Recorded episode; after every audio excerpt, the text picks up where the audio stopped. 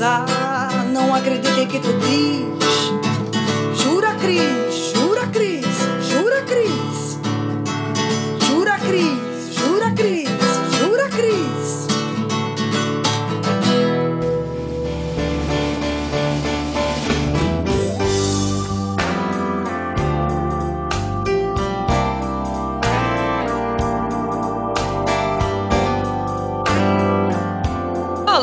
Pessoas lindas e maravilhosas, tudo bem com vocês? Aqui é Cristiane Navarro, estamos no mais um Jura Cris. Entrevistado de hoje, esse excelente ator, produtor, diretor, preparador de atores e tem uma lista enorme que a gente vai desenvolvendo durante esse programa de hoje, que é o Marcos Tardim.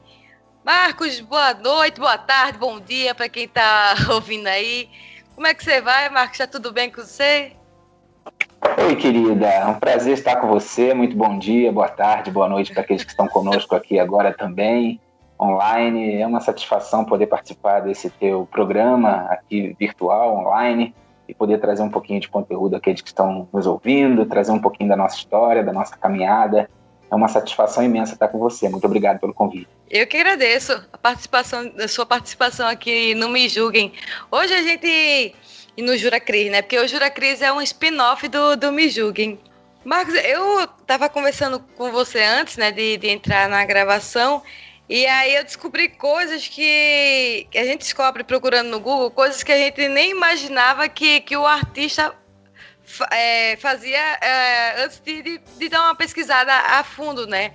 E aí depois eu vou deixar também no, no link aqui da descrição aqui também para quem quiser dar um, uma olhada melhor, né? E até para dizer que é, qual a fonte que, que pesquisamos também, né? Mas você tem, tem uma formação acadêmica bem vasta, né? Graças a Deus, isso é fruto do, do trabalho, do, do tempo, de disponibilizar tempo e investimento também, né? Uma delas é na, no Centro Universidade da cidade, Lagoa do Rio de Janeiro, né? Graduação é, Artes Dramáticas, que a sua conclusão foi em 2007. É, o coordenador da, da graduação foi o André Paz Leme, não é isso?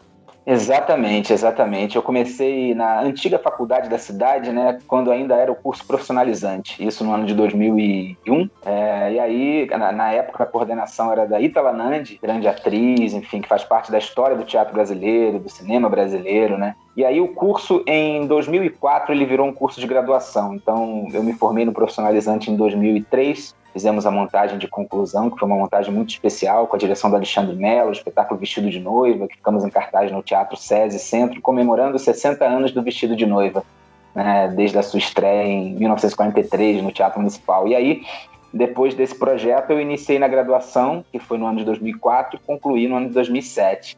É, realmente foi um divisor de águas na minha vida, não só em relação à minha vivência acadêmica, mas também em relação à conscientização de todo o caminho que envolve e a realidade que, que estabelece a escolha para se viver nessa profissão, né? O caminho do artista não é um caminho fácil, um caminho simples. E o que nós vemos hoje, infelizmente, é, no inconsciente coletivo, é construído com muitas ilusões, né? Muitas falsas verdades e que muitas vezes traz sofrimento para as pessoas, né? Para aqueles que escolhem essa essa carreira, essa profissão sem entender exatamente o que, que é o ofício, né? que profundidade, dimensão e comprometimento exige esse ofício, essa carreira, que muitas vezes é, é dolorosa, como a maioria, mas essa é um pouquinho é, mais complexa, porque, enfim, vivemos numa instabilidade absoluta, vivemos precisando nos reinventar a todo momento, né? Vivemos, eu vi uma fala linda é, recentemente falando sobre a, a, foi ontem do Márcio Abreu que é um grande diretor de teatro né, que nós vivemos constantemente com a vida e a morte né?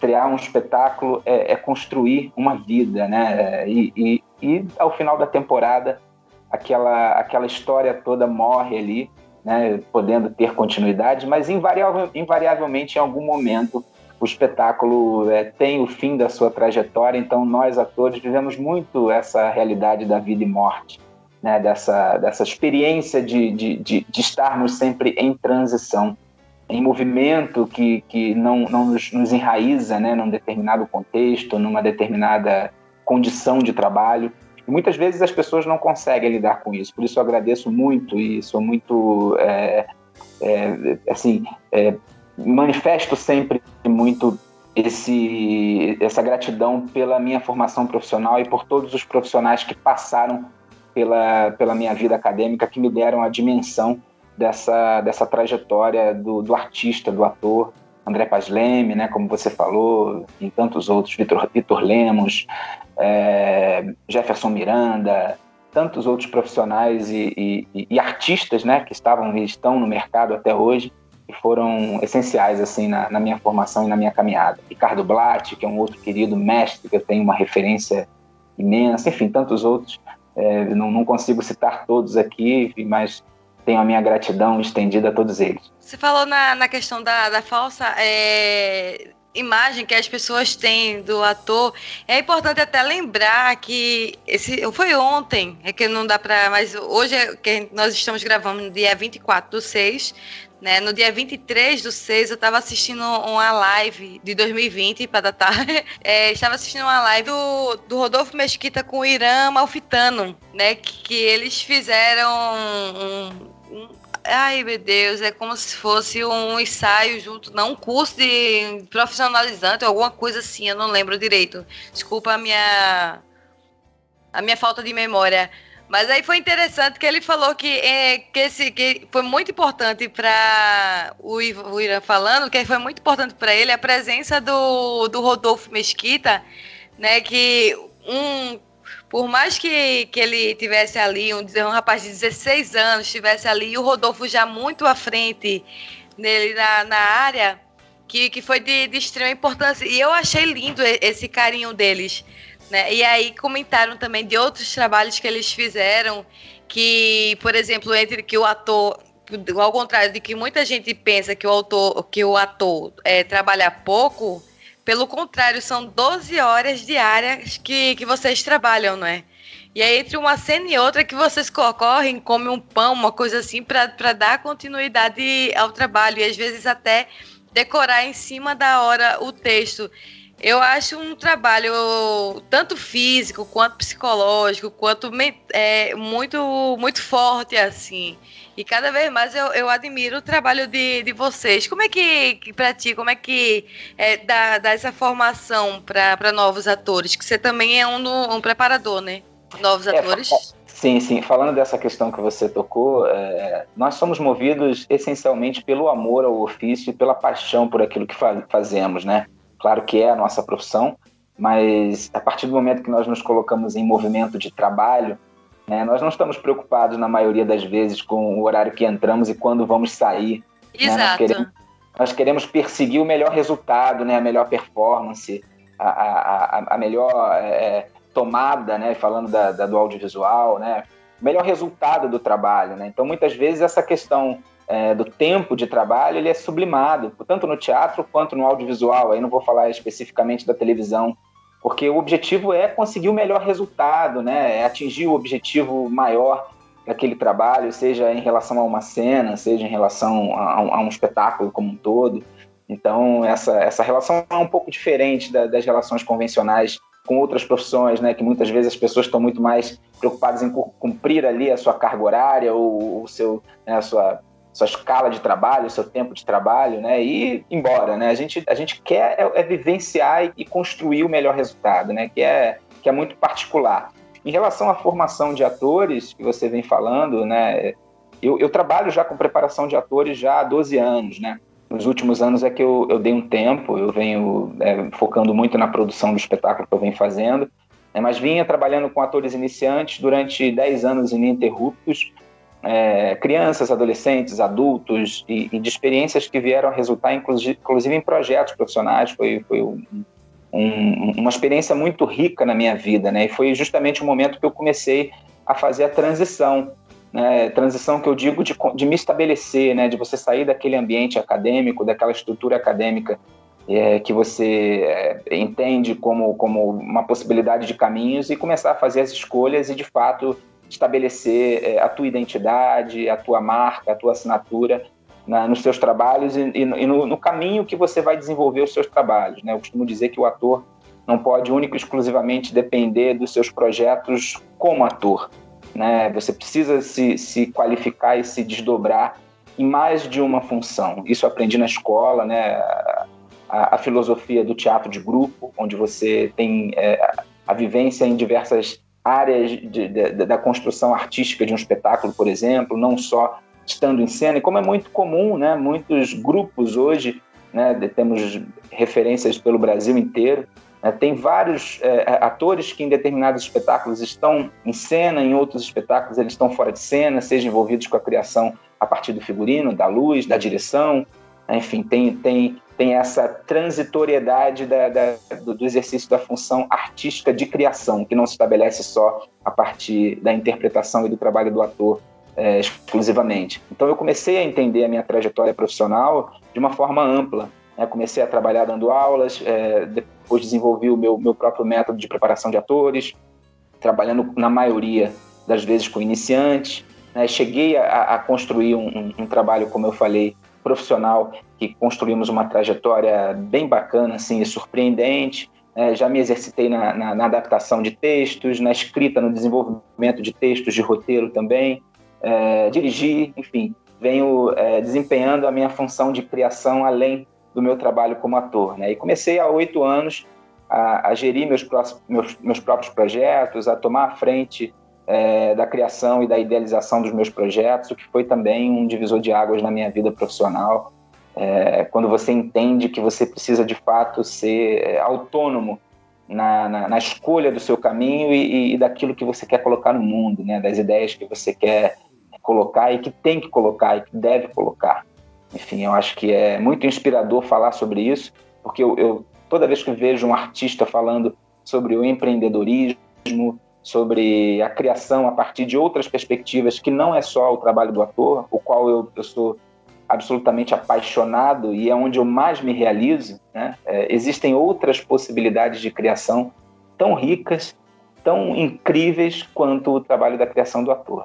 Me diz uma coisa, uma diferença entre teatro, porque você já teve as três experiências em teatro, cinema e televisão. Como é que qual é a experiência, assim, é o, qual é a diferença que você sente entre fazer cinema, teatro e televisão? É, Cris, eu, eu, eu não, não costumo nem colocar é, na minha trajetória profissional a, a, experiência no cinema, né? Eu tive uma, uma pequena, pequeníssima participação no longa e três em, em curtas, né? Então eu não costumo nem considerar.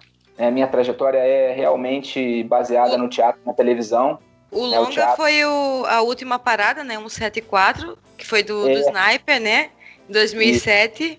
O curta-metragem O Banquete, em 2004. E o, e o outro curta foi Tempo Real também em 2004, né? É, em 2018, agora fiz uma participação num, num outro curta também, o Atrofia.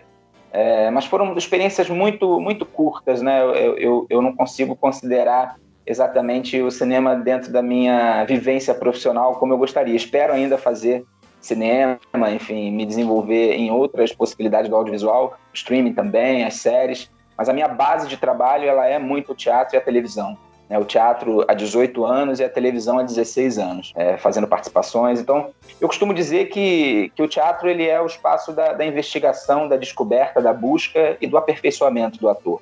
É, é ali dentro do processo de, de investigação de um personagem, do desenvolvimento de um trabalho é, continuado que você descobre as suas ferramentas, se apropria delas e, e, e entende é, a tua capacidade de criação é, de uma forma mais clara, né, a partir da, da, da, teu, da, tua investigação e do autoconhecimento. Né? E a televisão é o espaço da indústria da velocidade, onde você precisa chegar realmente pronto né, onde o tempo vale ouro. É, enfim, é sempre muito acelerado o processo de construção é, dos produtos da televisão, né, que tem é, até essa, essa característica, né, a televisão é um produto, o teatro ele tem uma construção mais artesanal, embora também dentro de um contexto comercial os espetáculos de teatro sejam considerados produtos, mas a televisão ele, ela tem uma, uma velocidade muito particular, é, muito específica, inclusive muitos atores de teatro têm dificuldades em, em trabalhar na TV, né? porque não tem esse tempo da preparação, não tem esse tempo né, do, do, do, da investigação e da construção do resultado. Né? O resultado precisa ser construído de imediato, o tempo ele é sempre muito curto. Eu sou apaixonado pelos, pelos dois segmentos, né? pelas duas é, formas de, de, de, de, se expressar. Né? Tanto o audiovisual a partir da teledramaturgia, como o teatro a partir da, da, da dramaturgia teatral. Então, eu, eu transito relativamente com, com tranquilidade nesses dois universos e tenho igualmente é, um grande prazer em estar trabalhando é, nos dois veículos. É, embora, embora tenham realmente diferenças muito grandes, muito é, pertinentes no, no, seu processo de, de, de, construção. Embora o trabalho do ator seja essencialmente o mesmo, né? só entendendo em dimensões e proporções distintas. Né? O teatro você trabalha ali é, com o corpo inteiro, no, no, no aqui e agora, no tempo presente, no ao vivo, a plateia está com você ali vivendo aquela experiência, te vendo é, no palco. É, é, o audiovisual. Eu acho que no teatro não tem chance de erro. E se tiver o erro, tem que ter um, um tine muito rápido de improvisação. Fora que também, assim, é, eu creio que tenha, deva dar uma, uma, aquele friozinho na barriga, porque dependendo de como o público reaja, você tem que meio que mudar tudo na hora para tentar prender o público ou, ou interter o público. Na televisão, já, já querendo ou não, há um, um, uma chance de erro porque tem a edição, tem um, é, fazer uma cena. Né? Como é que já aconteceu de, de você é, ter que improvisar assim de última hora é, no, no teatro? Como é que é isso? É, no teatro isso acontece o tempo todo, né? Porque como é um exercício de escuta e de presença absoluta, você se relaciona de fato, primeiro, com, que, com, com a forma como você está naquele dia, porque nós nunca estamos é, da mesma maneira, né? Nós nos transformamos a todo momento, né? Então é, é, é uma percepção muito de, de como você chega aquele dia para fazer o espetáculo, né? como o teu parceiro, ou seus parceiros, ou a sua parceira de cena está naquele dia, né? De que forma aquele jogo se estabelece, porque o teatro é um jogo. De que forma a plateia está presente também aquele dia. É uma, é uma experiência sensorial absoluta, onde você precisa se relacionar com o aqui agora e com o presente de uma forma ampla e, e, e muito sensível, né? sem desconsiderar todos os fatores que, que, que envolvem esse, esse ato em si, o ato teatral, né? o ritual que o teatro estabelece. Então você tem que realmente se relacionar com tudo isso e, e caso tenham é, surpresas, seja em relação às reações da plateia, seja em relação aos, aos, parceiros em cena, ou parceiro em cena, ou a você mesmo, você precisa sim improvisar, lidar com aquilo com naturalidade, porque é o tempo da vida, é o tempo do aqui e agora, né, onde as coisas acontecem. Né, então a gente costuma brincar, né? Se, se, se há algum problema de cair algum objeto, de ter algum tipo de, de, situação inesperada, você não pode desconsiderar, muito pelo contrário, você tem que se relacionar com aquilo com verdade, né? Inclusive é, é essa qualidade de presença que é necessária no teatro e, e seguir, né? Improvisar e seguir. É diferente da televisão, como você disse, a televisão dá a oportunidade de, de, de, de refazer, né? De, de você refazer a cena, de você refazer uma tomada, de você ajustar um texto, de você é, reconstruir aquele momento, né? O teatro não teatro, ele, o momento não volta, ele, ele, ele é apropriado, né? É, você se apropria dele naquele, naquele instante. E, e, é incrível, por isso que o teatro é essa escola, Cris, por isso que o teatro é a escola do ator, porque é, é nesse, nesse exercício permanente de presença e, e de lidar com, com, com as adversidades que você vai se desenvolvendo e vai crescendo como profissional. Tem algumas experiências suas que, que eu busquei na, na internet, né? Famoso Google, obrigada, Google, obrigada. é, no, como no, no, teatro, né? Que é uma história em muitas vidas.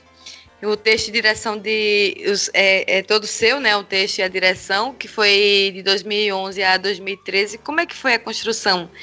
E, e a direção, como é que você conseguiu, assim, chegou, assim, a sua experiência para dirigir uma peça? É, como é que foi isso aí? Esse, esse, projeto foi um projeto muito curioso, porque eu recebi a proposta de uma editora, a editora Fake, na época, né? Ela hoje não existe mais, mas ela, é, isso foi em 2011. É, eu recebi a proposta de, de adaptar um romance, né? E levar esse romance à cena. E no primeiro momento, eu, que, que, que é uma história em muitas vidas, eu estaria fazendo a direção, a adaptação e a produção do trabalho, né? Não tinha a ideia de fazer como ator. E aí, enfim, durante o processo eu entendi que eu, eu precisaria fazer como ator, claro que eu, eu, queria fazer, mas no primeiro momento eu já estaria acumulando três funções, não, não tinha feito essa, essa escolha exatamente. Queria encontrar um ator com um perfil para fazer, né? Partiu inclusive de um processo de investigação artística continuado, de um desenvolvimento de pesquisa que eu havia feito. E aí eu entendi que para o projeto acontecer eu precisaria fazer como ator e eu era exatamente o perfil do personagem. Então foi uma experiência marcante e um divisor de águas na minha vida profissional. Foi o meu primeiro projeto como produtor. Foi ali que eu comecei a entender toda a dinâmica em relação à produção de um espetáculo, desde a idealização, né, desde o momento que eu, que eu comecei a entender de que forma se construiria aquela dramaturgia, passando pela, pela investigação e desenvolvimento do trabalho a partir do, do elenco, é, depois é, o processo de investigação de texto, até levar esse texto à cena. Foi um processo rico, foi um processo longo.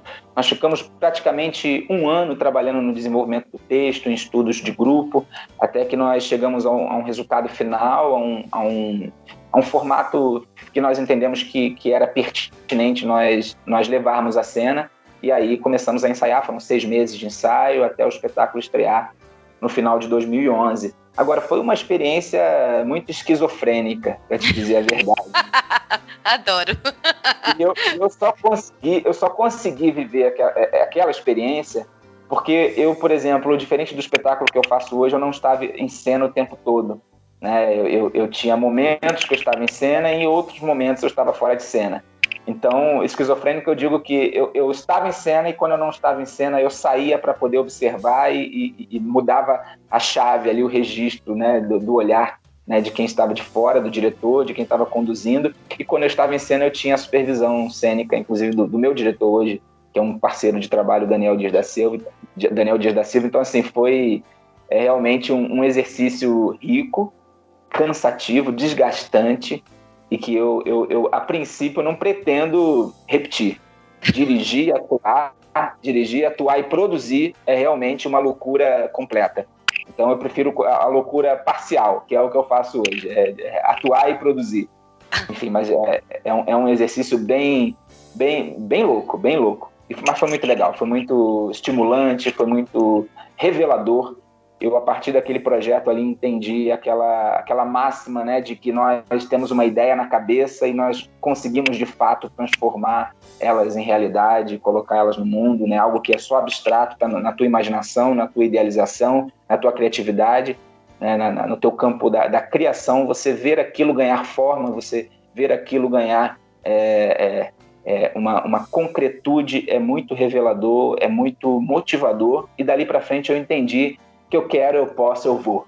Né? Aquela, aquela verdade que, que, que o artista tem que entender, porque é por aí. Né? Esperar o convite, esperar a oportunidade ideal, esperar a condição ideal é estar fadado ao, ao, à inércia. Foi um projeto que foi incrível. Assim, nós trabalhamos com ele dois anos e meio, fizemos temporadas no Rio, é, viajamos para a cidade da Serra, fomos a Teresópolis, fomos a Petrópolis. Foi uma, uma, uma escola para mim ali de, de, produção num primeiro momento, né? lidando com todas as questões que envolvem a produção de um trabalho. Foi, foi bem recompensador, vamos dizer assim. É uma, é, é uma loucura, assim. Eu, eu produzo podcast junto com a minha companheira de bancada, só que nós viemos antes de, como vocês atores vieram é, fazendo o trabalho, né? E aí você fazer atuar é, é um tipo de processo de Tipo, é você fazer aquilo ali e pronto. Mas quando você vai ver como é que a máquina funciona, quando você vai produzir, aí você vê a dificuldade. É, começa logo em criar logos, nomes, vamos dizer assim, né, no, dentro do podcast. E aí tu vê qual que é o agregador melhor. É uma loucura. Aí depois quando é, você começa a procurar temas né, e pautas para você para poder você produzir durante ao longo do tempo. Nós somos tão paranoicas, eu e a Lika Moon, beijo Lika, que a gente tava num, foi numa noite de, de hangout, assim, que estávamos bebendo e no outro dia, tipo, acordou já com, com o filho que, que era o podcast. E já tinha nome, já tinha rede social, tinha tudo. Tá, agora vamos botar em prática onde é que a gente vai, como é que a gente vai gravar, como é que a gente vai fazer. Deu um boom na hora. Gente, como é que a gente pensa até pegar o, o ritmo, até pegar aquele fine, né? Demora um pouco e, e criação da, de capa, de arte, de áudio é tudo muito complicado. Eu vejo o pessoal que está editando é, episódios, meu esposo ele é editor de, de áudio também, é, apesar de não, ele, não ser ele que, que edita o meu podcast. Ele passa é, é, quase uma, uma semana é, editando, porque ele, ele tira respiros por respiros, assim. E o nosso já, já é um negócio mais, mais descontraído, né? Mas é muito difícil. Agora que até você também conseguir convidados, né, que, que, consiga, é, que consiga falar sobre o tema. Por exemplo, o seu, que é, eu acho maravilhoso. E, e, nessa questão, por exemplo, na pandemia agora, como é que vocês estão se virando? Porque o nosso é, já, já, é um, já é um trabalho online. Mas o de vocês, assim, agora está tá se adaptando a um novo modelo de mercado até essa pandemia do, do coronavírus passar. É, antes de falar desse, desse aspecto e responder a tua pergunta, falando dessa questão de produção, eu acredito que tudo é um processo, sabe, Cris? Porque quando, como, quando eu, eu te digo que a minha vivência acadêmica ela foi muito determinante para construir os alicerces do meu caminho, né, da minha, da minha trajetória profissional, é porque eu sempre ouvi isso muito dentro nos quatro anos, cinco anos que eu fiquei dentro da, do universo acadêmico, né, de que nós precisaríamos tomar a frente e realizar os nossos projetos, né, como como artista, sobretudo de teatro. Então, quando eu comecei a dar aula de teatro para crianças é, em 2008, logo em 2009 eu assumi a minha independência de ações e comecei a construir o meu formato é, de gestão do meu, do meu curso. Então, eu comecei a montar apresentações e, e, e produzir eventos para apresentações das crianças.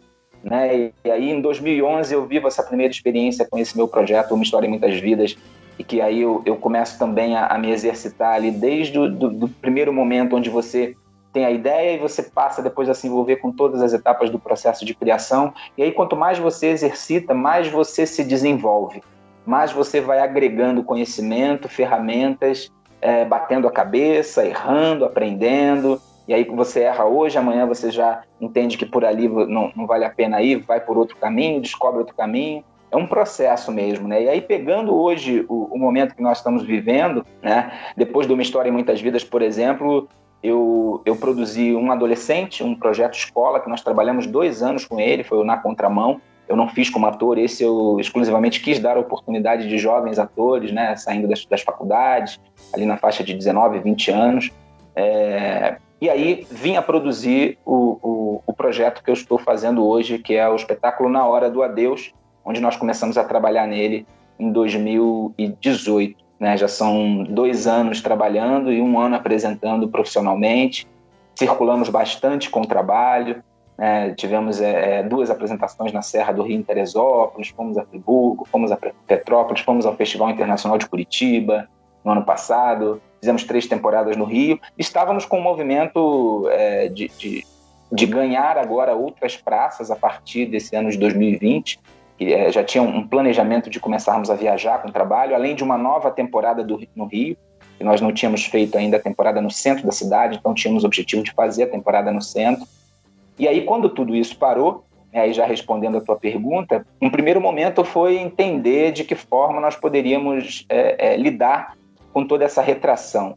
Né? O nosso trabalho fala de, de, temas delicados como alcoolismo, culpa, depressão, suicídio, mas de uma forma leve, com bom humor, com mensagens é, otimistas, com mensagens de força, metáforas encorajadoras, vamos dizer assim.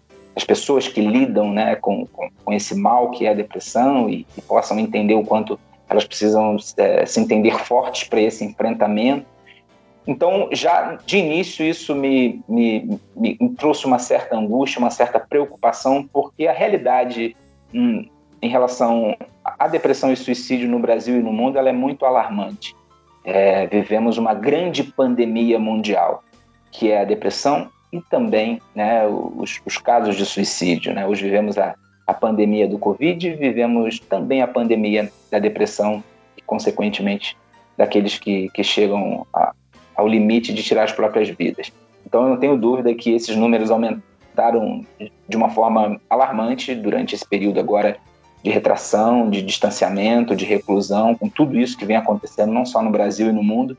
E aí, num primeiro momento ali, eu já fiquei um, um pouco apreensivo e aí já criei um, um, projeto chamado Diálogo Aberto, que eu venho realizando desde o mês de abril. Estreiei o projeto no dia 1 de abril, onde eu venho fazendo lives às segundas, quartas e sextas, recebendo convidados de diversas áreas, abordando temas variados, sobretudo pensadores, profissionais que, tenham é, ali é, muito o que dizer sobre o momento que nós estamos vivendo, profissionais da área de saúde também.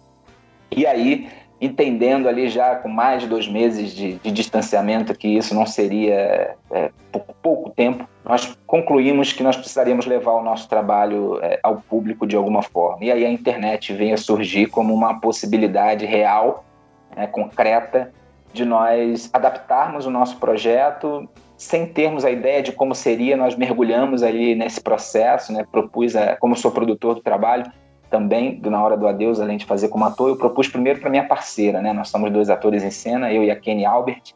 Eu propus a ela e ela, será? Eu falei, claro, vamos e vai dar certo. Já eu sou desses, eu não, eu não sei como, mas eu vou fazer. E aí eu me jogo. eu também. Eu, aí depois eu, eu, eu levei a ideia pro diretor, né? E aí o diretor falou: é, eu acho que vocês podem fazer uma, uma leitura e tal. Eu falei: não, não vamos fazer uma leitura, nós temos um espetáculo pronto. Como é que eu vou ler alguma coisa que já está já tá no meu coração, né? Não, vamos entender de que forma nós vamos adaptar, nós vamos. E aí o pessoal também se animou com essa pilha que eu, que eu coloquei de, de, de vamos fazer. E aí começamos a entender tecnicamente, eu já vim investigando muito esse universo das lives, né, sobretudo pela, pelo smartphone, que é a, a, possibilidade mais popular, né, mais acessível, onde qualquer um acessa de qualquer lugar, em qualquer momento.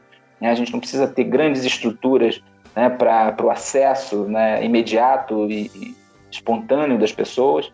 E aí vivemos essa primeira experiência da comunicação em live, eu chamo assim, tem pessoas falando em performance online, né, porque não é teatro, é, é, alguma outra coisa que nós ainda estamos entendendo, não é também audiovisual, não é televisão, não é cinema, e aí fizemos uma primeira apresentação no dia 14 de junho e foi muito feliz, foi muito é, surpreendente para nós. Depois de um mês de trabalho, nós fizemos uma primeira apresentação, o público se conectou e se envolveu absolutamente com a experiência e, e, e as mensagens, a resposta depois foi, foi muito motivadora e, e surpreendente. A verdade é, é essa, acho que a melhor palavra é a surpresa e aí nós decidimos, estamos agora preparando uma, uma temporada online. Estaremos agora no mês de julho estreando uma temporada com uma apresentação por semana, do Na Hora do Adeus.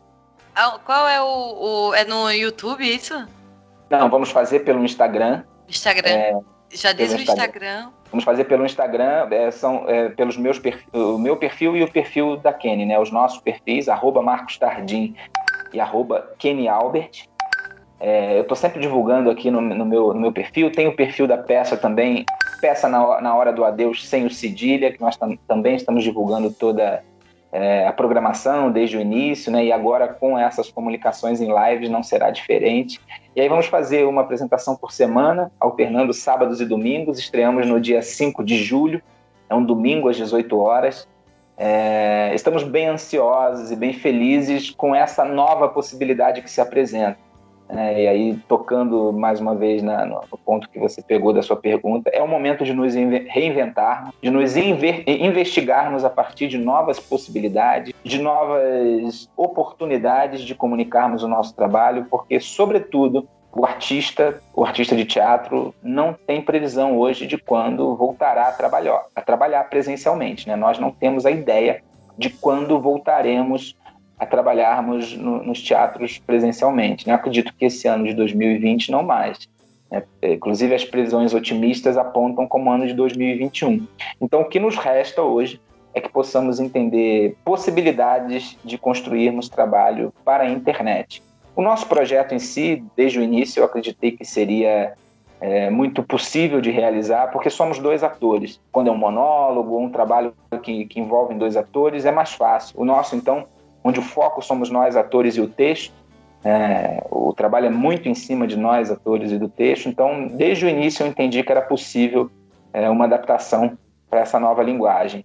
E foi muito feliz a experiência e queremos viver mais vezes. Estamos, estamos muito entusiasmados e, e confiantes de que essa temporada vai se estabelecer de uma forma também surpreendente para que possamos continuar e, quem sabe, estarmos em temporada aí até o final do ano. Né? E o que é mais legal, Cris, é, é, é, é, essa propriedade que nós temos do nosso trabalho a partir da, da ferramenta que é a internet.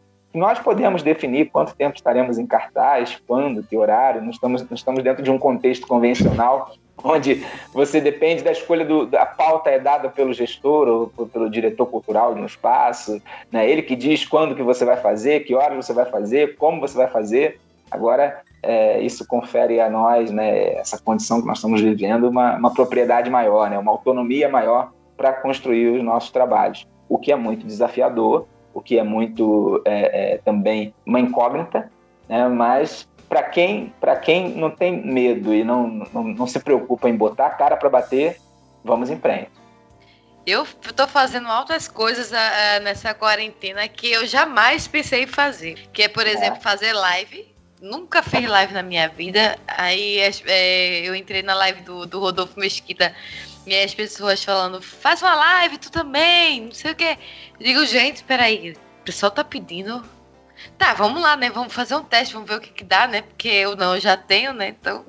é, eu sou muito, muito impulsiva, igual a você, assim. Se eu quero muito fazer um, um, algo é, que eu sei que vai dar certo. Ou se não der certo também, pelo menos eu tentei, porque o não a gente já tem.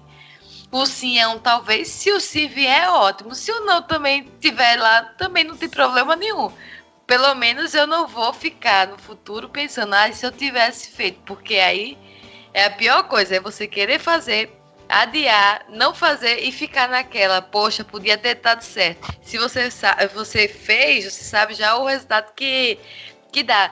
Então, é, é uma experiência também que você erra aquilo ali, você analisa o que, que, que aconteceu, vai lá, mete a cara de novo, já dá uma melhorada e, e, eu sou bem igual a tu, assim, eu não tenho medo de, de cair, não. Cair, levanta de novo, bola pra frente, queixo pra cima, enxuga a lágrima e bora lá.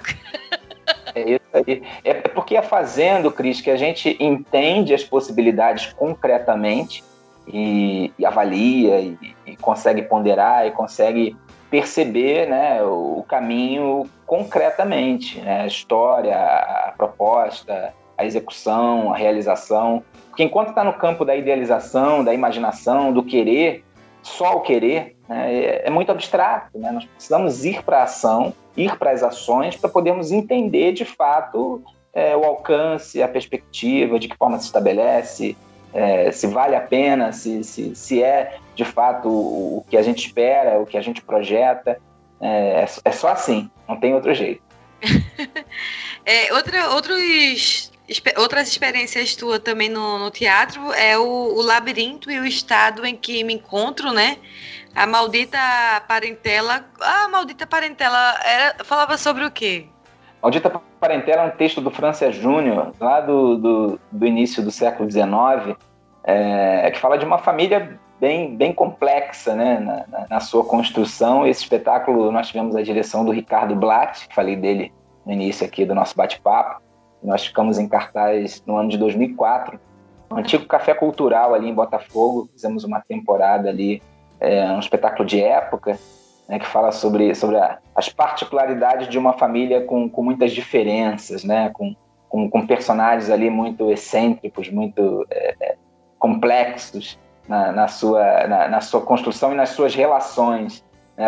Vamos dizer, falando a, a, a linguagem mais popular, né, uma família bem complicada, uma família trololó, uma família confusa, né, uma família é, bem por aí trabalho. Mas isso, isso é, no Rio de Janeiro, lá da, da, década de 20, aí você imagina, né? Então tem, tem toda uma construção de época, né? o trabalho tem né, a polca, né, os figurinos, toda uma, uma, uma especificidade de, de trabalho é, de época que é muito legal investigar, e isso, esse trabalho foi ali no, no meados do, do, do, do, ano de 2014. Então, em 2014, você está olhando para trás, investigando o Rio de Janeiro, o Brasil de 1920, se não me engano, é 20, 20 e pouco, né? Não vou precisar o, o ano agora, é muito legal, é muito interessante e muito rico artisticamente. Né? E você falou do Labirinto, o Labirinto foi um, um trabalho com uma perspectiva de construção completamente diferente, era um espetáculo que trabalhava em cima da, da, dos mitos, né, da mitologia grega, é, contava um pouco a história do Minotauro, era uma colagem de textos do, do Jorge Luiz Borges, é, que, que, é um autor argentino, e direção do Alexandre Melo. Uma instalação, nós ficamos em cartaz ali na, na terceiro andar, abandonado da, da Escola de Cinema Darcy Ribeiro. Então o público marcava a hora para visitar o labirinto. As apresentações aconteciam de terça a domingo né, e, e era, um, era um número restrito de pessoas, e as pessoas iam visitar o labirinto.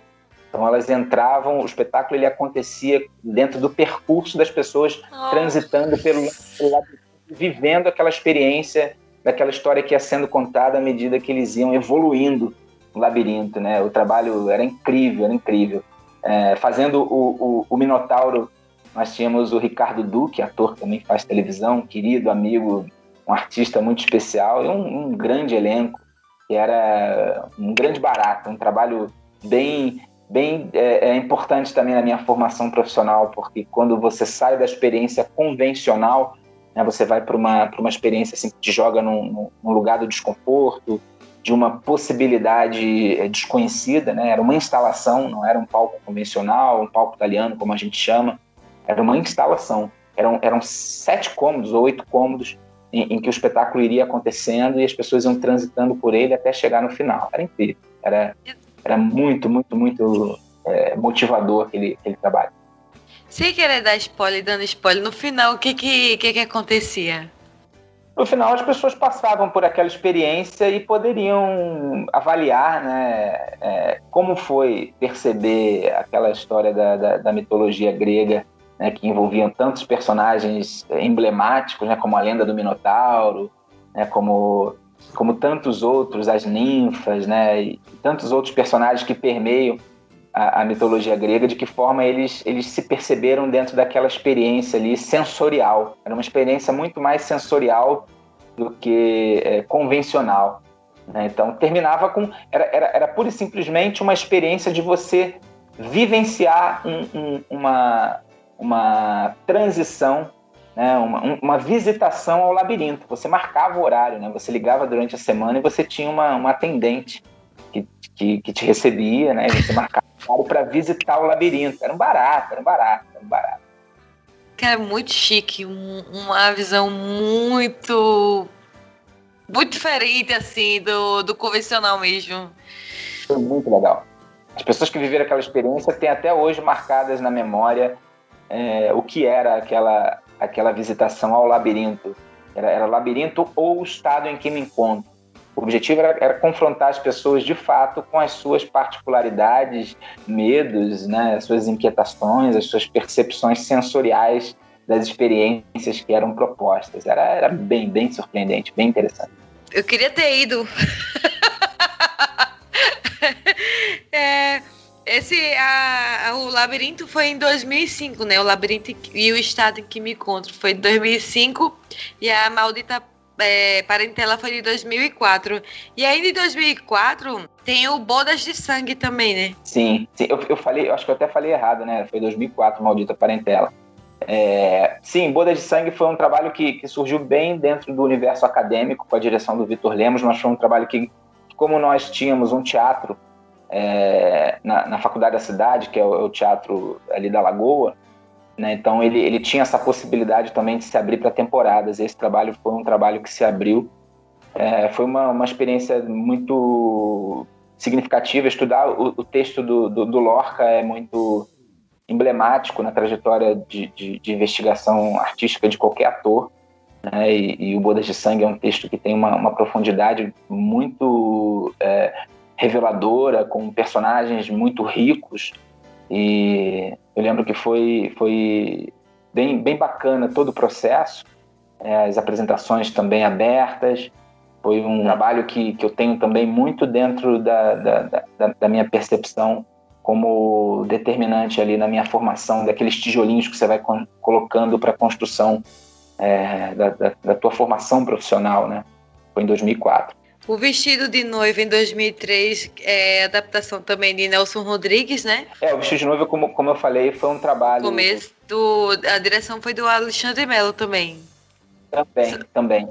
Foi um trabalho de, de conclusão da, da, do curso profissionalizante, só que acabou virando um evento porque nós entramos em cartaz ali no, no Teatro SESI, no centro, ali na Graça Aranha. E aí o Gustavo Nunes, que era ator e estava fazendo a primeira produção dele no teatro, hoje o Gustavo é um grande produtor, é, dono da, da, da, Turbilhão de Ideias, ele, ele, tem hoje uma trajetória super reconhecida nacionalmente. Era o primeiro projeto do Gustavo, junto com, com o Alexandre Mello, idealizaram um palco e debate, onde após as apresentações nós tínhamos convidados onde se discutia, pensava e se desenvolvia, eh, se desenvolviam reflexões em relação à obra do Nelson, não só no teatro, como no cinema e na televisão. Então passaram grandes nomes por lá, é, depois das apresentações, Lucélia Santos, Jofre Rodrigues, Luiz Arthur Nunes, é, muitas pessoas que viveram ali é, a, a obra do Nelson, ou no teatro, ou na televisão, ou no cinema. Artistas, né? o Jofre, inclusive, filho do Nelson, e aí acabou que todo esse material foi documentado e virou um livro, Vestindo Nelson. Inclusive é disponível hoje, aqueles que quiserem comprar e tiverem interesse em, em se aproximar um pouco do que foi aquele projeto. Foi um projeto bem rico, envolvia a temporada da peça, um palco em debate após as apresentações e que depois se desdobrou num livro. Foram dois meses e meio ali. Foi um, um outro trabalho também muito, muito significativo nessa, nessa caminhada, nessa trajetória. Nossa, que coisa linda. Achando pouco também, Marcos ainda é, fez um, um, musical, né? Participou do musical ou, ou, dirigiu o Evita Peron, né? Um musical de tangos em 2002, né? Evita Peron, é, foi Evita no, no Peron. A direção era do saudoso Paulo Afonso de Lima, grande diretor de teatro, trabalhou, trabalhou muitos anos com a Bebê Ferreira. É, foi o meu primeiro, minha primeira experiência profissional é, em cartaz, né? Foi ali no Teatro Galeria, antigo Teatro Galeria, ali no Flamengo, na, na Rua Senador Vergueiro. Nós tivemos em cartaz ali durante três ou quatro meses, eu não me lembro muito bem agora. E era um trabalho que, que era um musical de tangos. Eu fazia o Carlos Gardel e dançava tangos. Tivemos que aprender a dançar tango. Foi, foi uma, uma, uma experiência muito rica e muito é, motivadora para nós, as coreografias do Carlos Magno.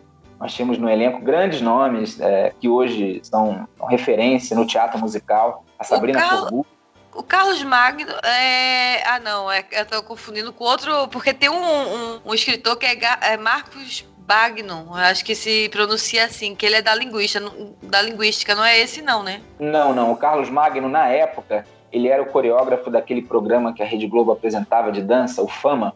Ele é professor de dança ali do, do, do, da, do, do Nós da Dança, ali de Copacabana. Na época ele era, tem muito tempo que eu não sei é, por onde ele anda, não tenho falado com ele, mas ele era o coreógrafo, a direção do Paulo Afonso de Lima. Estrelando o espetáculo num primeiro momento estava Sabrina Corgucci, né, que hoje é referência do teatro musical, grande atriz, cantora, é, e depois a Sabrina foi substituída pela Cristiana Pompeu, também outra grande atriz, amiga querida, que também veio se, se projetar nacionalmente fazendo humor, fazendo comédia na TV. E foi um trabalho também muito, muito importante. É muito importante essas, essas, essas fases da nossa vida profissional, sabe? O quanto nós vamos a cada trabalho agregando experiências, agregando valor, aprendendo muito e nos desenvolvendo enquanto profissionais, enquanto artistas, né? O, por isso que, que, que não é mentira, é uma grande verdade quando se diz que o ator é como vinho, né? Quanto mais o tempo passa, melhor ele fica, porque de fato é um acúmulo de personas, de vivências, de experiências, de universos, de mundos que você vive.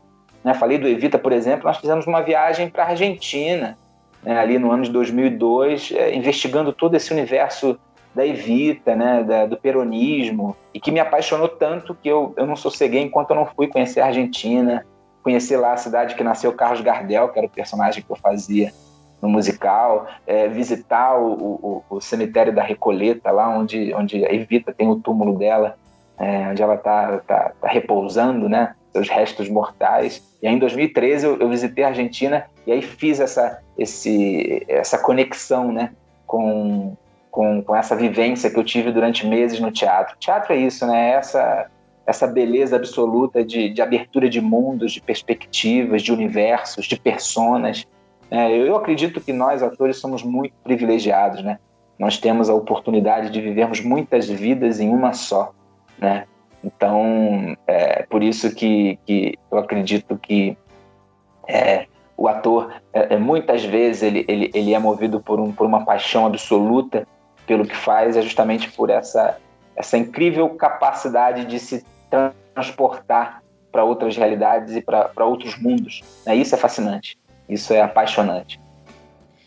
E diz uma coisa, foi tanta, tanta novela que você fez, eu vou dar uma, uma listagem aqui para os nossos ouvintes ter uma ideia de quantas novelas você já fez e e depois eu queria que você falasse se algum deles te marcou mais, ou, ou que você aprendeu mais com, com o personagem. É, Haja Coração do, é, com o Porteiro Ivo, né? Que você fez. Se quiser falar de algum, você pode me interromper a qualquer momento para estar tá falando, tá? Não tem problema nenhum. Aí teve os Dez Mandamentos, é o Jihá, não é? Sim. Sim. Depois dos Dez Mandamentos, novamente, o oficial do rei, o Ziron, Zion, desculpa. Aí teve Pecado Mortal, o atirador de elite, Dona Xepa, que você fez o delegado federal, Máscaras Pistoleiro, o jo, Joffre, né? Joffre, é. Joffre. É. Vidas em Jogo, o médico do, do laboratório, Poder Paralelo, pistoleiro máfia, de máfia, né? O Chamas da Vida, o policial militar da, da clínica, Caminhos do Coração, Segurança da, da Ilha, Amor e Intrigas, que fez um investigador criminal, o Globo Esporte também, né? Aquele torcedor fanático, né? Quando Sim. no quadro Clássicos do Vôlei. Isso. Sim. Aí fez Malhação também, fez um gerente de um hotel, sete pecados como vendedor de, de loja da, da, vendedor da loja de tintas, né? E fez linha direta também, gente. É, fez o. Deixa eu ver aqui. É, tô com minha cola, sim, tô com minha cola, me julguem. linha direta fez o vendedor de carros em 2006, né? Fez o também o Aderbal, o Marcelo e fez um perito, um perito criminal. Né? E também fez agora que são elas, o, o barman, né? Como é que é? Como é que é esse mundo? Teve algum que você conseguiu. É, teve um carinho maior? Quer dizer, todos os personagens são filhos pro ator, obviamente. Mas teve um que você aprendeu mais? É, na verdade, a minha, a minha história com a televisão começa em 2004, né? Quando, logo depois que eu me formo no curso profissionalizante, um ano depois eu recebo uma primeira ligação na época da TV Globo, é, para fazer um, um, um, primeiro episódio do Linha Direta. E aí, naquele ano ali, eu acabei, na sequência, pegando uns cinco episódios para fazer, né? E o Linha Direta, para quem não conhece, era um programa que misturava jornalismo e dramaturgia, né? Contando casos, muitas vezes, cabrosos, né? De, era o Marcelo Rezende que fazia, se eu, se eu não me engano. Era, era. Quem apresentava era o Marcelo Rezende. É, e aí eu, eu, eu, no linha direta ali eu passei por vários personagens, né? Fiz perito criminal, fiz o filho da vítima, fiz o assassino, que é, é o melhor person era o melhor personagem para fazer, até falei com o Rodolfinho Mesquita sobre isso na live que fiz com ele. E aí dali para cá é, é, eu, eu, eu, fiz vários trabalhos, né? Fiz, aí em 2007 eu tive uma oportunidade de, de fazer é, Sete Pecados na Globo. E aí, logo em 2008, eu, eu comecei a, a, trabalhar na Record. Eu tive mais oportunidades de trabalho na Record durante esses 12 anos é, do que na Globo. Fiz outros, outros, outras pequenas participações na Globo, mas é, foi na, na, na Record TV que eu vim é, me desenvolvendo mais é, profissionalmente pelas oportunidades que se apresentaram. Né? E aí, é, é, o, o tempo que eu fiquei mais vinculado a uma obra, porque eu sempre fui prestador de serviço, né, foi exatamente na novela Máscaras em 2012, onde eu fazia o Jofre, que era o, chefe da segurança é, do personagem principal, do, personagem do Fernando Pavão. E aí eu pude, durante quatro meses ali, estar é, tá vivenciando a rotina é, de, de, de, gravações e, e, e né, me desenvolvendo muito dentro dessa, dessa engrenagem da TV. Né, com, de uma forma, meu personagem morreu no último capítulo, né, tiveram outros momentos também muito marcantes, que foi Os Dez Mandamentos, um espetáculo, oh, desculpa, um, um, um, produto de época, é, que, que foi a primeira temporada dos Dez Mandamentos, e, que foi um marco na televisão brasileira, né, batendo todos os índices de, de audiência né, da, da, concorrente, que no caso é a Globo. Foi um, um, um, projeto muito bem sucedido ali, fiquei dois meses fazendo o, o, o oficial ali do, da entrada do, do palácio, enfim, tive muitas oportunidades de trabalho, sempre é, é, vinculados a, a, a, participações que se desenvolviam à medida que a trama ia acontecendo, porque a televisão é uma obra aberta. Então, é, o, o, desenvolvimento do, do, do, autor daquela dramaturgia tem relação direta com a resposta do público, é, exceto algumas que já, que já são dentro de um formato mais fechado. Mas a teledramaturgia, em geral, ela é muito imprevisível. Né? Um personagem entra na, na, na trama e, e, você não sabe para onde ele vai, como ele vai se desenvolver, de que forma ele vai, ele vai acontecer, porque depende muito da, do desenvolvimento da trama e da resposta do público. Então, com 16 anos fazendo televisão, é, é, nos últimos anos prestando é, muito mais serviços na Record, tive oportunidade na Globo, né? A última, a o último trabalho que eu fiz foi em 2016 lá, que foi é, Haja Coração, é, e foi é sempre muito especial todas as oportunidades, Cris, porque são sempre novas possibilidades de desenvolvimento de trabalhos, novos personagens, como eu falei, novos universos a serem investigados. E, e tudo isso é muito rico porque te dá é, a perspectiva de você perceber a construção do teu trabalho em, em novos caminhos. Então, eu sou muito agradecido a todas as oportunidades que eu tive. Eu acredito que eu estou agora num momento de virada profissionalmente. É, eu, eu, espero um, um grande personagem né, que eu ainda não, não vivenciei. É um personagem com uma, com uma relevância dramática profunda dentro de uma obra, né? Aquele que, que a gente sabe que desafia o ator num lugar é, que, que, que é muitas vezes imprevisível. É, já são 16 anos fazendo televisão, fiz, fiz diversos personagens, não só em, em, em trabalhos é, realistas, mas também de época. É, e, e, espero, com certeza, agora, depois que tudo voltar a um novo normal, né, não sei de que forma a teledramaturgia vai se desenvolver, de que forma agora o streaming vai se, se reestruturar com as séries, mas eu tenho uma sensação íntima de que vem aí uma grande virada profissional, né? aquele personagem que, que te marca, né? É, porque apesar de fazer televisão há tanto tempo, eu não tenho uma projeção, é, é, uma grande projeção nacional. Né? Eu tenho muitas pessoas que acompanham meu trabalho no Brasil e fora do Brasil, muito por conta dos produtos da Record, né? Dez Mandamentos eu costumo dizer que foi um divisor de águas na minha, na minha carreira profissional, né? Porque eu comecei a, ver pessoas é, é, entrando em contato comigo de, de diversos estados do Brasil e de fora do Brasil que acompanhava a novela, né? E, e, de lá para cá, isso foi 2015, né, eu, eu, comecei a entender que, que tem pessoas que acompanham o meu trabalho também, além ali das fronteiras é, é, que a gente entende do, do, nosso país. Então, é sempre um, um grande desejo do ator ter uma, uma, grande oportunidade na televisão, né? Aquele personagem que te marca é, para a tua, tua trajetória toda, né? Você sabe que aquele personagem ali vira um carimbo. Então eu tenho certeza que ele está a caminho. E ele logo, logo estará aí é, disponível para o público. Eu não sei onde, nem quando, nem de que forma, porque agora a gente não sabe muita coisa, né? Mas que ele vem. A gente só sabe que, que a gente vai ficar em casa para se resguardar, né? Hoje em dia a única certeza que a gente tem é essa, né? Isso hoje. Isso hoje, porque amanhã a gente não sabe, né? É. Marco, muito obrigada, muito obrigada pela, pela sua presença. É uma honra enorme, assim, ter você aqui.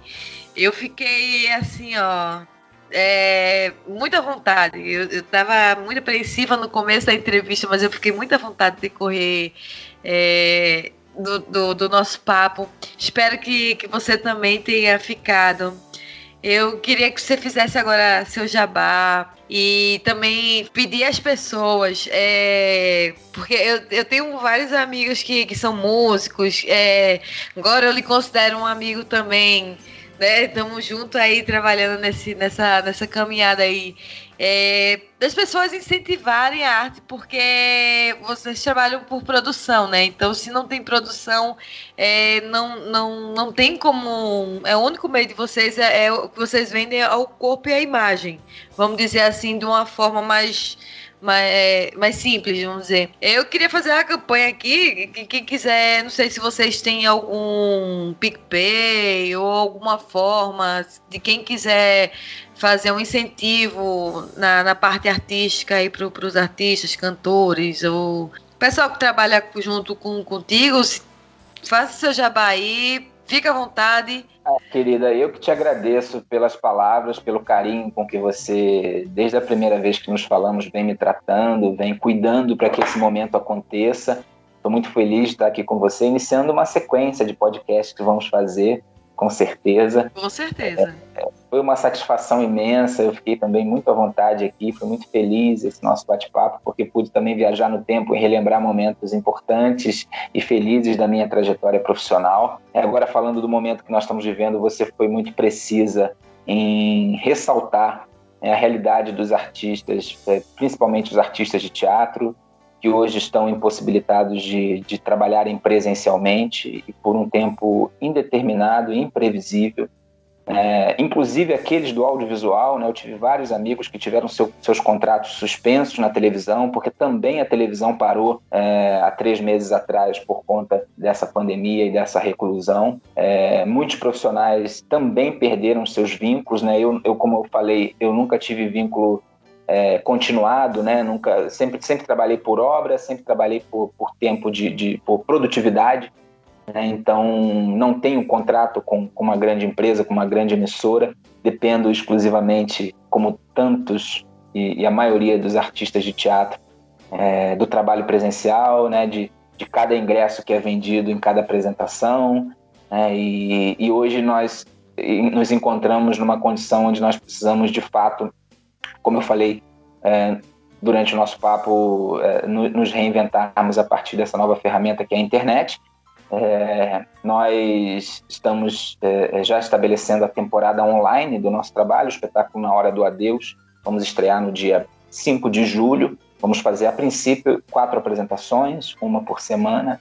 E nós estamos solicitando aqueles que têm nos acompanhado, né, que possam fazer contribuições conscientes partir de contas correntes. Né? Eu tenho a minha conta corrente, que eu, que eu, as minhas contas correntes que eu tenho disponibilizado, disponibilizado também é, um mínimo ali de três, três bancos, três possibilidades para aqueles que quiserem fazer essa contribuição consciente. É, eu também criei o programa Diálogo Aberto, que vem sendo transmitido desde o dia 1 de abril, é, com uma média de três transmissões por semana, onde eu venho recebendo vários convidados. E agora, para o mês, mês de julho, eu vou reduzir um pouco o número de convidados, que nós vamos ter que intensificar a agenda em relação à, à, temporada online, que envolve ensaios, envolve uma série de, de, de procedimentos de produção, de divulgação, né? E, enfim. E aí é, nós criamos para esse programa Diálogo Aberto um site, que é o site Abacaxi, programa Diálogo Aberto, onde as pessoas podem ir lá e, e fazer a contribuição consciente em relação às lives, né? Esse projeto das lives, que basicamente hoje tem sido é, as nossas principais é, ocupações profissionais, né? Aqueles que conseguiram adaptar os seus projetos para a linguagem online, que vinham fazendo no teatro, nós estamos aí, vamos dizer, nesse grupo que conseguiram adaptar os seus trabalhos, e também com a produção das lives, que não envolve só o dia da, da, da transmissão ao vivo durante uma hora, né? mas também durante todo o processo de definição do, do, do convidado, do tema, né? o contato, para fechar ali e, e, são, são semanas ali até você vir a fazer a transmissão, as pessoas não têm ideia disso, né? Então, aqueles que quiserem contribuir, não só com, com o nosso espetáculo Na Hora do Adeus, como com o projeto do programa Diálogo Aberto, fiquem à vontade. Enfim, eu não sei, eu, eu, eu, eu veiculo aqui conta, né? Porque eu fiz uma, nós fizemos uma arte, Cris, onde a gente disponibiliza os bancos, né? Que os bancos sejam é, é, escolhidos. Às vezes a pessoa prefere um ou outro determinado é, banco para fazer a transferência. Enfim, mas eu estou sempre divulgando também é, na, na, nas minhas mídias sociais, através do meu perfil, arroba Marcos Tardim, Marcos com U, T-A-R-D-I-N, Tardim com N no final, e do perfil da peça, Peça na Hora do Adeus Sem Cedilha. Né? E aqueles que quiserem também podem mandar mensagem por direct, né? Então, estou querendo fazer a contribuição consciente, assistir a sua live, achei bacana, gostei do tema. É, entrem também no perfil do nosso programa, é, Diálogo Aberto, no Instagram. Sigam lá o nosso perfil, eu estou atualizando sempre é, os convidados, sempre a nossa agenda e, e os melhores momentos dos, das lives. É, MT Produções RJ sem cedilha né? é também uma outra forma de você buscar lá o nosso perfil, programa Diálogo Aberto. E fiquem à vontade, assim, aqueles que quiserem contribuir com o trabalho do artista, com o nosso trabalho, é, não, não existe dificuldade em encontrar aí as nossas plataformas e as formas que nós estamos nos comunicando através das mídias sociais.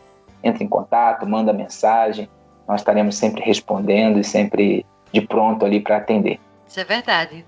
Eu entrei em contato com você, Marco, na mesma hora você respondeu. Isso é verdade, gente. Não, porque nós, nós, estamos vivendo um momento de uma, de, uma, de uma grande família que se construiu pela internet, né?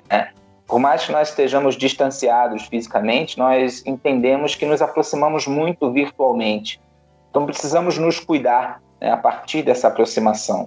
É, hoje, é, o principal de, de canal de comunicação que nós temos é a internet, em todas as suas possibilidades.